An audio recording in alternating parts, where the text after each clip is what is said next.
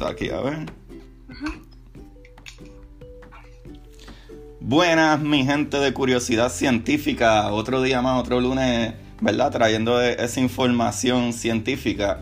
Y en el día de hoy no voy a tomarles mucho tiempo en introducciones porque ustedes ya me conocen, Agustín Valenzuela, eh, su host. Y en el día de hoy tengo a alguien bien especial eh, que vamos a tener una conversación, prefiero llamarle así en vez de una entrevista. Eh, y su nombre es Patricia Hernández Luna. Bienvenida, Patricia. Hola, ¿cómo están todos? Comunidad de curiosidad científica. súper, súper. Bueno, eh, Patricia, ¿te puedo llamar Trish? ¿Prefieres que te llame Trish o Patricia? No, Trish, está perfecto. Trish, así me llaman todos mis amigos y pues también toda la gente que me conoce. Entonces, Trish está súper bien. Súper, súper. Pues mira, vamos a empezar. Te voy a hacer un par de preguntitas. Como, ¿verdad?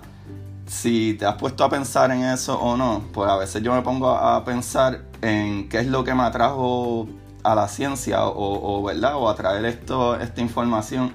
Y te pregunto como que cuál sería, ¿verdad?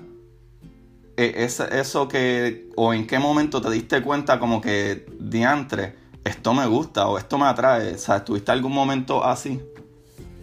Es una historia muy bonita porque yo iba en preparatoria, que, es como el high school, y nos llevan, para finalizar eh, la escuela, nos llevan a un viaje por toda la Riviera Maya. Wow. Entonces, bueno, yo soy de la Ciudad de México y como una gran ciudad, la contaminación lumínica aquí es muy fuerte. Entonces, eh, cuando, cuando voy a ese viaje y me hablan sobre todo la cosmovisión maya y sobre todo lo, grandes que fueron como astrónomos, decía que no tenían mucha tecnología, con tan solo mirar el cielo sabían en qué época estaban, qué iba a pasar, podía predecir eclipses y me tocó visitar Chichen Itza de noche. Wow. Entonces cuando yo veo las pirámides y veo todo ese cielo tan increíble que yo nunca había visto además porque soy de la Ciudad de México.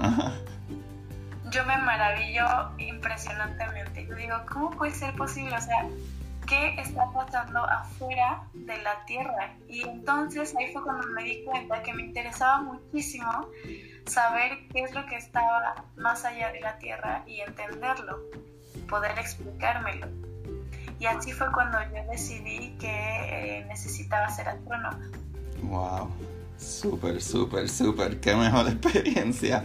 Eh, yo de la misma manera pues me crié en Puerto Rico, ciudad y probablemente por en el área que es, verdad vivía o estoy. Incluso aquí ahora en St. Petersburg eh, no tengo un cielo muy despejado lamentablemente. Pero sí, ¿sabes? Básicamente en mi caso, yo me enchulé mucho de la biología y leía mucho sobre ciencia más de biología y etcétera. Hasta yo creo que sí, más o menos como principios de universidad, que eh, me acuerdo, estaba escuchando un programa y no me acuerdo exactamente qué era, cuando ellos empezaron a hablar de que no, la otra galaxia. Y yo estaba tan, tan fuera de, de grupo que como que yo escuché otra galaxia y dije, ¿qué? ¿Que descubrieron otra galaxia?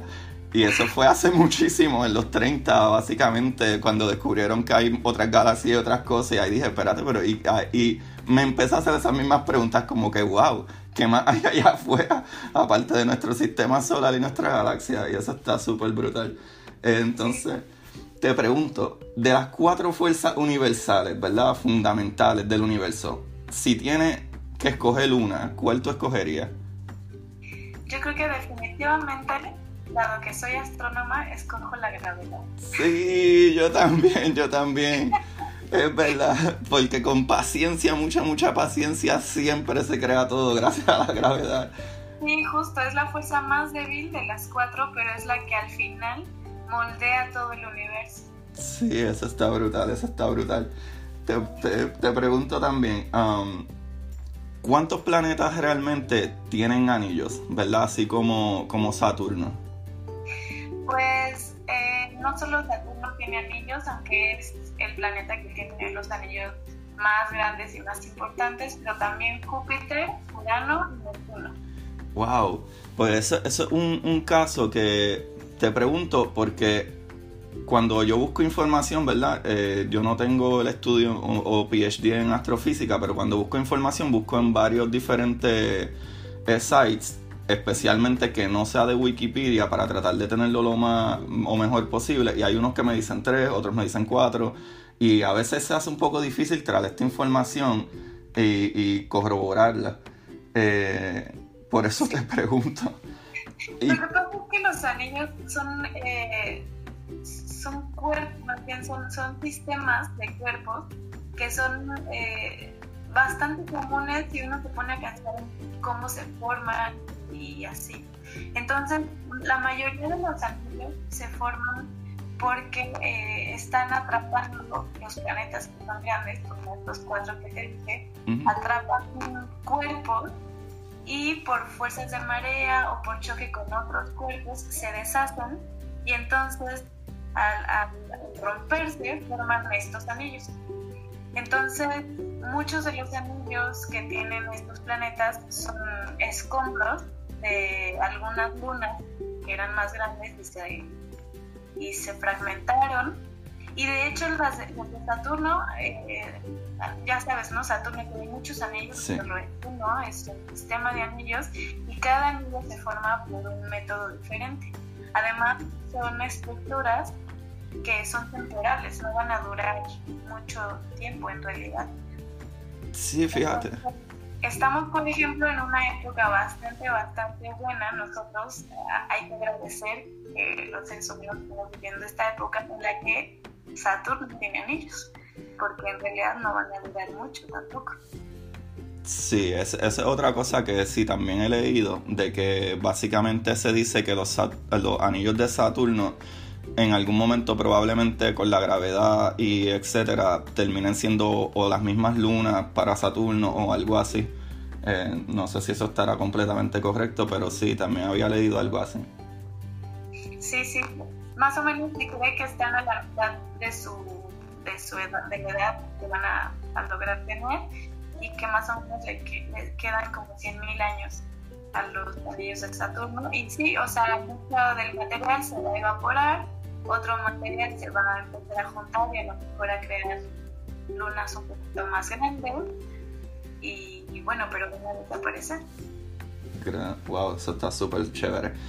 Te pregunto, de, ya que estamos hablando de luna, la luna de Júpiter, eh, de, bueno, de todas las que tiene, porque tiene como 78, 79 lunas, eh, pero de las medio famosas, por ponerla así, eh, está Io o se le llama lo, porque unas personas le dicen lo, como LO, y otros dicen IO, y también me confundo.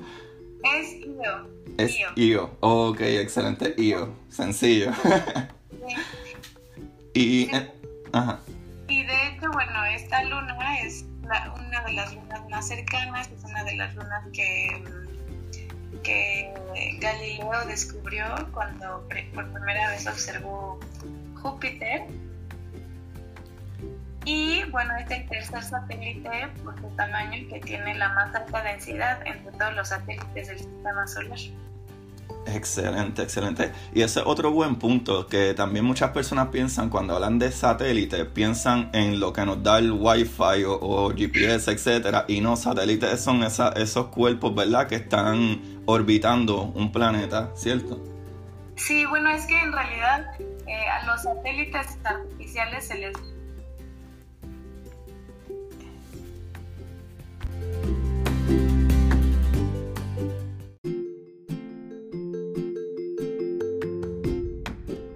seguir aquí. Eh, bueno, mi gente de curiosidad científica, disculpen por ese pequeño problema ahí. Pero, ajá, Trish, nos estabas contando que, que tanto las lunas, ¿verdad? O, um, alrededor del planeta como los um, satélites, ¿verdad? Eh, se les llama igual. O sea, los satélites que uno pone ahí arriba. Ah, ok, ok. Los dos se llaman igual, nada más que uno es artificial otro es natural. Las lunas son los satélites naturales. Ok, excelente. Y te pregunto, eh, ¿tú crees que será posible terraformar Marte en algún momento? Yo creo que sí va a ser posible, pero también va a ser muy caro, porque el planeta en sí eh, no puede, por ejemplo, eh, retener mucho una atmósfera, porque es muy pequeño y no tiene campo magnético que proteja esta atmósfera y eh, además em, se erosionaría la atmósfera muy rápido. Muy rápido estoy hablando de a lo mejor algunos miles de años. Entonces eh, tendríamos que eh, estar terraformándola como constantemente, tener muchas más plantas, por ejemplo, para poder generar oxígeno. Em, y bueno, va a ser caro eh, seguir teniendo este, este Marte habitable, pero al final yo creo que sí, que sí se, se va a poder terraformar Marte.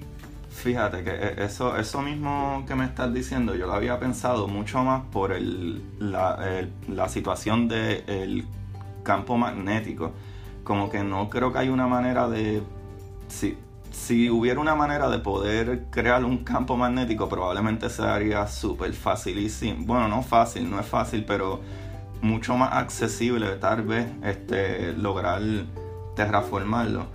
Eh, pero sí, e, eso es lo único problema que veo con eso. Y con eso mismo traigo esta otra pregunta que es como que cuál crees que sería el peligro, ¿verdad? Que corre nuestro planeta, ¿verdad? Aparte de um, del calentamiento global. Pues yo creo que el mayor peligro somos nosotros, los humanos. Porque, mira, yo siempre digo que la Tierra aunque nosotros nos extingamos, la Tierra va a seguir. En realidad el problema no es que la Tierra se pueda extinguir o que estemos acabando con el planeta en sí, sino más bien estamos acabando con las condiciones aptas para que nuestra especie viva en este planeta. Claro, claro. El planeta va a seguir, o sea, aunque nos extingamos, el planeta va a seguir aquí miles de años, miles de millones de años. El problema es que nosotros estamos acabándonos eh, pues las, las condiciones aptas para nosotros. Entonces, mientras nosotros como humanidad no reflexionemos sobre esto y actuemos como debemos de actuar para que no, no pongamos en peligro nuestra propia existencia, yo creo que entonces el mayor peligro somos nosotros. Eh, porque digo, estamos también acabando con muchas especies animales que a lo mejor sí, se van a extinguir en algún momento, pero nosotros estamos acelerando esas extinciones. ¿Qué tú crees eh, que sería o qué haría falta? Porque programas como el de ustedes, que actually, gente, vayan a, YouTube, eh, eh, Trish y, y el grupo de ella, incluyendo a Zeus, no me acuerdo el nombre ahora mismo de los otros, pero tienen un programa. Ah, dilo nuevamente. Norberto, somos tres los que llevamos el canal de YouTube que se llama Astrofísicos en Acción em, y somos los tres astrónomos y somos Zeus, Norberto y yo, Trish. Súper, súper. Porque incluso cuando yo comencé a hacer esto fue porque tengo la suerte, o, no sé, ¿verdad? Que nací en, en Puerto Rico y pues teníamos que aprender inglés. Y en Puerto Rico, aparte de español, se habla inglés y pues puedo consumir programas que están en inglés eh, de ciencia y hay muchos y muchos podcasts de esto, pero no encontré demasiado en español. Y uno de los que encontré que consumo bastante es el de ustedes, el de Astrofísicos en Acción y algo que hace poco vi, ¿verdad? En lo que voy entre video y video, que de las partes que a mí me encanta de física y ciencia es que cuando empiezas a ver las cosas de una manera diferente, no sé, como que dice, wow, eso es, o era súper obvio, pero hasta que no lo aprende, y fue el video que tú tenías de la luna, que a nosotros siempre nos dicen que la luna no refleja luz. Y háblanos un poquito de eso. Bueno, eh, primero vamos a hablar de la luz. ¿Qué es la luz? La luz es una onda electromagnética. Y si nosotros eh, hablamos de luz igual a onda electromagnética, entonces la luz eh, no podemos, más bien, entonces no podemos ver todos los tipos de luz que hay, porque nuestros ojos evolucionaron nada más para ver cierto rango de longitudes de onda, al cual le llamamos el rango visible, porque es el que vemos. Entonces, em, si llamamos luz a todas las ondas electromagnéticas, hay otro tipo de luz que no vemos que se llama infrarrojo. Y el infrarrojo eh, es muy especial porque cualquier cuerpo que tenga una temperatura, la que sea, emite, o sea, irradia eh, luz en infrarrojo. Eso quiere decir que si nosotros estamos calientitos, también em, emitimos en infrarrojo y la luna también emite en infrarrojo por estar calientita porque le llegan los rayos del sol. Entonces, en el video justo hablamos de que la luz no emite en luz visible, pero que sí emite en infrarrojo por estar eh, calientita, por recibir eh, los rayos del sol y calentarse y después entonces mucha mucho del de la luz del sol que recibe, mucha la refleja, que es la que nosotros vemos en la noche, y mucha la absorbe. Después de que la absorbe, la vuelve a reemitir, pero ya no en luz visible, sino en luz infrarroja. Exacto, súper, súper. Eso a mí me, me, voló la cabeza, como yo digo mucho en este programa. Es como que, wow, nunca pensé en eso. Y, y esas son las cosas que a mí me, me me alegran, como que I get excited about it, ¿sabes? Y, y eso es algo que el, canal de ustedes hace. Y, es súper bueno y deberían de haber más, eh, ¿verdad? Divulgadores científicos. Ah. Sí, de, hecho nosotros abrimos el canal de YouTube justo por esto, porque vimos que había un montón de, de contenido eh, en inglés y que es muy bueno, pero para gente que no habla inglés no tenían mucho contenido del cual podían consumir y del cual podían eh, empaparse, sobre todo de la astronomía. Entonces por eso nosotros decidimos hacerlo y justamente en español, que para poder llegar a, la gente que, que habla español en todo el mundo. Y de hecho tenemos gente que nos escucha desde España, desde obviamente de México, de Argentina, de Colombia, de Chile, de Estados Unidos, mm, de muchas partes de, toda la comunidad hispanohablante del mundo.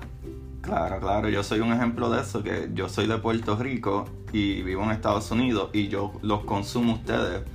Eh, sí, estoy seguro que en muchas más partes del mundo probablemente habrá algún, ¿verdad? Alguna persona de habla español que los consume también. Ahora, te voy a poner eh, medio en el spot porque yo trato de educarme un poco más y más y más en relatividad. Incluso el capítulo último, ¿verdad? El, lunes pasado hablé de la gravedad y para hablar de la gravedad tuve que hablar un poco de la relatividad y se me hace un poco difícil.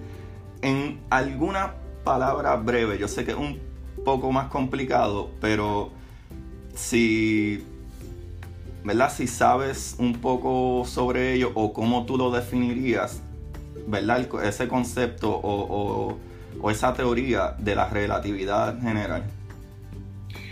Bueno, es, un concepto bastante, en realidad es antiguo, o sea, la palabra, la palabra en sí es antigua, eh, que las cosas son relativas dependiendo de quién las mire, por ejemplo. Pero eh, a Einstein se le ocurrió una nueva manera de ver eh, a la física, al universo en general, ¿no?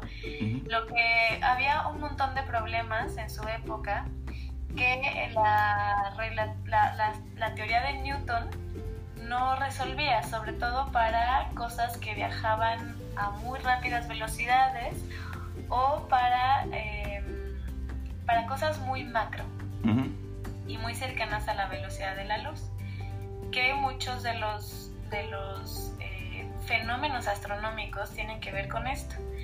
También, por ejemplo, no se podía explicar alguna, eh, un, movimiento raro que hace Mercurio con, con, la, con, la, física de Newton, no se podía explicar. Mm. Y entonces Einstein una, teoría que pueda resolver todas estas cosas. Entonces él empieza a generar eh, su teoría y se divide en dos, en la relatividad especial y en la relatividad general. La relatividad especial eh, la publica en 1905 y lo que, lo que hace es hablar em, sobre, más bien construir toda su teoría sobre dos grandes principios. El primero es que la velocidad de la luz es absoluta. Esto quiere decir que nada puede viajar más rápido que la luz y que la luz siempre viaja a la misma velocidad. Y la otra es que todas las leyes de la física se comportan igual sin importar quién las esté viendo y en qué momento las esté viendo y en dónde esté. Y eso es muy importante porque a partir de eso saca todas las leyes matemáticas que implican cosas que nosotros no nos podríamos imaginar que suceden.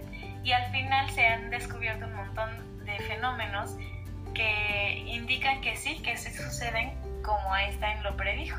El primero es, por ejemplo, que el tiempo se dilata. Esto quiere decir tiempo de, uno, de una persona, de un objeto, es, es más lento, pasa más lento si uno se está moviendo. Y entre más rápido te mueves, más lento pasa el tiempo. Entonces, por ejemplo, por eso decimos que si un cuerpo viaja a velocidades relativistas, o sea, velocidades muy cercanas a la de la luz, su tiempo casi no sucede, sucede muy lento. Y además esto también implica que el tiempo se contrae. Entre más rápido viajas, el tiempo se contrae, digo, el espacio se contrae más. Ah, ok. Y entre, y entre y si viajas más lento, el tiempo no, digo, el espacio no se contrae tanto. Ajá. Y luego, em, en 1915 publica su segunda parte que le llama la relatividad general y en esta habla mucho más del de, espacio-tiempo como, como un espacio de cuatro dimensiones que ya no solo es el, pues las tres dimensiones espaciales, sino también la temporal y que además es un espacio que se curva a partir de que existe la masa. Entonces, así, por ejemplo, podemos explicar por qué la luz se curva cuando hay un objeto muy pesado o por qué la luz no escapa de un agujero negro y predice la existencia de los agujeros negros, em, predice también la existencia de las ondas gravitacionales y entonces hablamos de que el espacio-tiempo es como un espacio geométrico en el cual vivimos. Y bueno, ya sabes, también eh, habla la relatividad eh, sobre de que la masa es energía y sucede esta gran y famosa ecuación de E igual a cuadrada. La mejor, la mejor, ajá. La mejor, la que está en todas las playeras. sí. Todo tiene que tener. sí, sí. Wow, honestamente, honestamente, la, la mejor manera de que me han podido explicar esto, eh, porque cuando uno lo lee, creo que ese también es nuestra labor, como que a veces se hace difícil porque lo escriben muy científicamente, como para más personas científicas o personas que ya llevan tiempo estudiando esto y de la manera que tú lo explicaste, eres como que, ok, ¿sabes? Sencillo. Ah, y, y, por qué? Lo cual es otro fenómeno que a mí me encantó mucho en, en, los últimos capítulos, que es eso del espacio-tiempo. So, básicamente el espacio, lo que está, ¿verdad? Allá afuera, en donde están los planetas, y etcétera, todo, es básicamente una tela, ¿verdad? Eso es lo que se refiere que el espacio sea geométrico es como si viviéramos en una tela, pero de cuatro dimensiones. Que nosotros en realidad no, no podemos como pensar mucho, nuestro cerebro no da para pensar en eso, pero es como si una caricatura que vive en dos dimensiones pensara en vivir en un espacio de tres dimensiones como el que nosotros vivimos. Entonces, pues ya nada más es pensar en que el espacio en el que nosotros vivimos, el espacio temporal en el que vivimos, también se está moviendo en el tiempo. Entonces, pues nunca es el mismo porque en el tiempo se está moviendo también. Wow, súper, súper. Eso también me, me, hace pensar, no sé si estará completamente conectado, pero entonces me hace un poco de sentido en la expansión del universo, ¿verdad? Porque para expandirse debe de haber algo físico que expanda, pienso yo. Um, lo cual también podrían haber todas esas hipótesis, no sé si le podría llamar teorías, pero sí la hipótesis de los eh, universos múltiples y etcétera. Eh, pero, pero sí, definitivamente trae muchas preguntas. Ahora, este, estamos terminando más o menos y te voy a hacer esta última pregunta porque creo que es algo que por lo menos para mí eh, es bastante importante ya que como, ¿verdad? como comunicador o divulgador científico, uno trata de buscar como que la información más, ¿verdad? Más precisa y que mejor esté. Y a veces hay artículos que son un poquito más viejos y otros que son más nuevos. Y por, dar un ejemplo, como cuando yo estaba hablando de, la materia oscura, eh, habían unos artículos que hablaban de que era un 85%, otros artículos hablaban de 95%. Ya sé y está bastante verificado que es 95% ¿verdad? De, de, lo que es la, la, entre la materia oscura y la energía oscura, pues, y solamente podemos ver el 5% de la galaxia, ¿verdad? De lo que es materia visible, 5% nada más. Pero eso me trae a esa pregunta como que, ¿qué, qué nos podrías decir o qué, um, como qué tips nos podrías decir en el momento de buscar información? sobre esto de la energía oscura y la materia oscura. Ay, sí, excelente. lo que pasa es que nosotros, a la materia que podemos ver, o por lo menos que podemos ver interactuar con la materia, porque te digo que no toda la podemos ver porque nuestros ojos están muy limitados, se le llama materia bariónica y es esa materia que interactúa por medio de eh, las fuerzas que nosotros conocemos. Esa materia, si, se calcula, es solamente el 4% de todo el universo o el 5%. Eso también depende de a quién leas. Y como no estamos muy seguros de qué es la materia oscura y qué es la energía oscura, tú puedes tomar el número que tú quieras. Porque pues es ciencia de frontera, es ciencia que apenas está se está haciendo. Entonces en realidad todavía no sabemos, no sabemos eh, las proporciones eh, exactas. Entonces, la materia oscura surge porque hay algo que vemos en, bueno, que los astrónomos que son observacionales de galaxias y que modelan galaxias ven que hay un momento en el que la velocidad de la, de la galaxia debería de frenarse en sus orillas y no se frena. Eso quiere decir que hay algo que tiene una masa que le da una gravedad y que entonces hace que esa gravedad actúe y no se frenen las cosas. Entonces la materia oscura trata justo de explicar este tipo de fenómenos. ¿Qué es la materia oscura? Aún no sabemos. Y de hecho nosotros, eh, a nosotros no nos gusta que se llame materia oscura, porque no es que sea oscura, que sea pues justo como dark, ¿no? Sino... Eh, es yo le llamo materia transparente. A mí ah, exacto. Eso hace más sentido, hace mucho más sentido. Porque es materia que no podemos ver de ninguna manera porque no interactúa con la luz, por ejemplo. Entonces, eh, a mí me gusta más llamarle como materia transparente o que le llamamos materia oscura porque esa oscuridad es más bien eh, un reflejo de nuestra ignorancia, de que no sabemos qué es, ¿no? hay muchos modelos y muchas hipótesis de qué podría ser, de qué tipo de partículas la conformarían, pero aún todavía no se sabe de qué está hecha. Y la energía oscura tiene que ver con esto que hablaste de la expansión del universo. Esto es porque eh, nosotros no sabíamos hasta que Hubble y algunos otros Lemaitre y algunos otros astrónomos lo, vieron y es que las galaxias entre más lejanas más se están alejando de nosotros y de una manera acelerada. Esto quiere decir que la gravedad no domina en esas galaxias. Y entonces, ¿qué es lo que las está empujando? No sabemos, pero hemos llamado energía oscura. Tampoco sabemos qué es, tampoco sabemos si en realidad existe. Puede que, eh, de hecho muchos astrónomos piensan que no existe y que en realidad también es un reflejo de nuestra ignorancia y que después de unos años vamos a saber qué es exactamente lo que está pasando y por qué se está acelerando el universo y que al final vamos a lograr desaparecer ese término de energía oscura. Hay otra gente que no, que dice que así existe y que nada más no sabemos qué es ni por qué está ahí.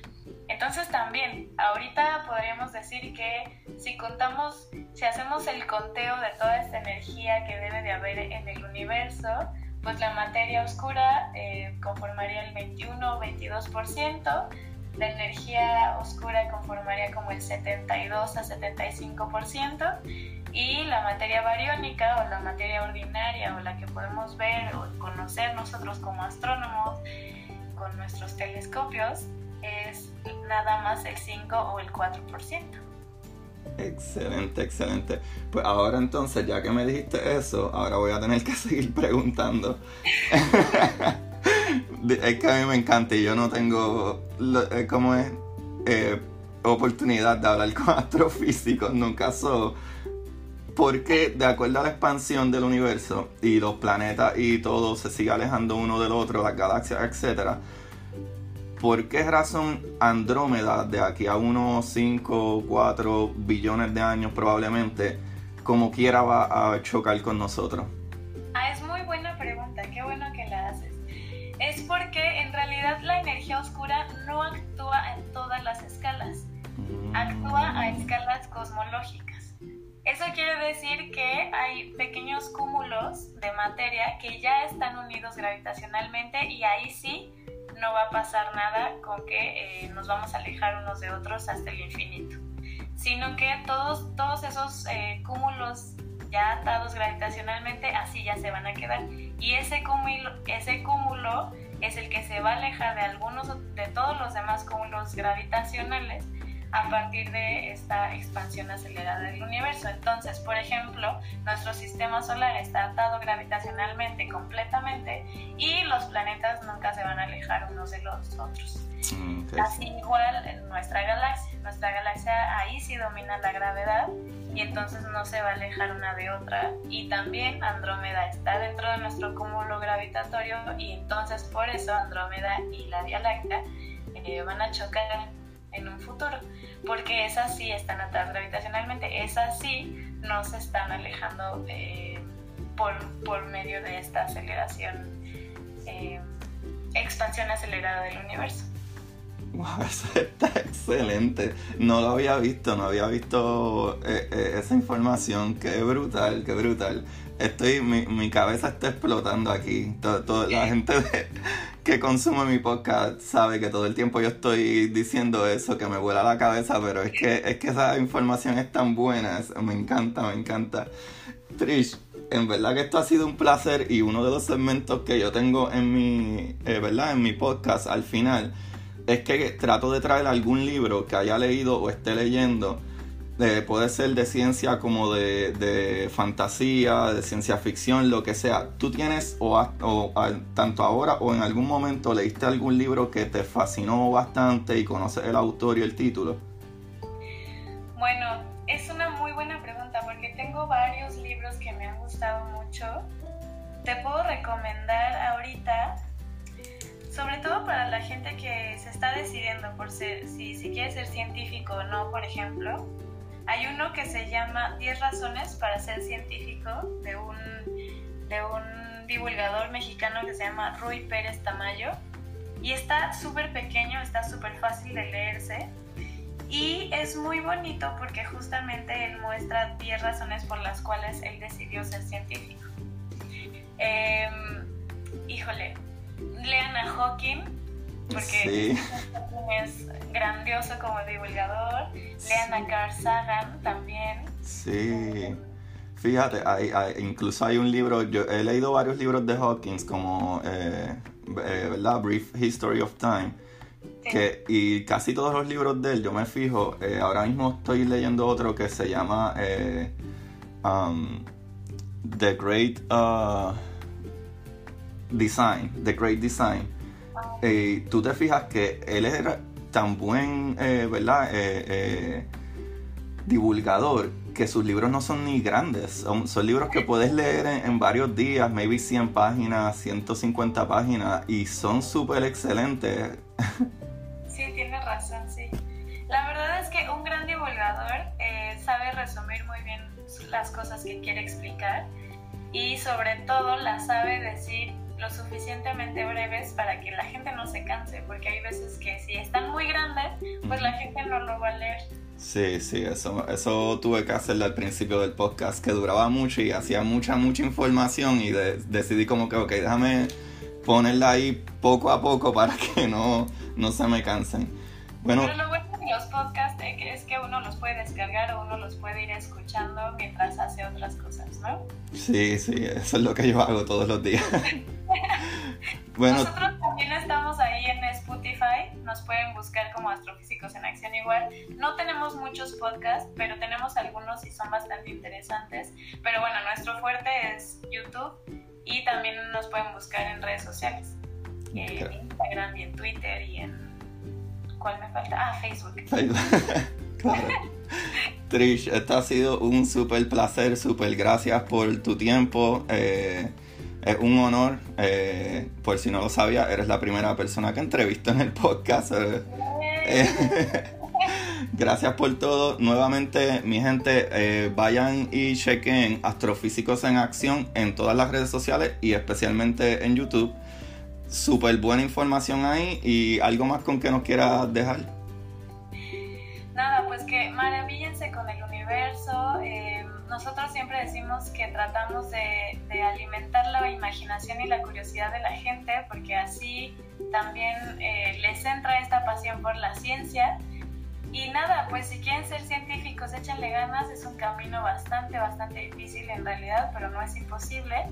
Em, pero aún así, aunque no lo sean, maravíllense con la ciencia, maravíllense con el universo y pues nada, sigan a este tipo de podcast y canales que lo que intentamos es acercarlos a estas maravillas del universo.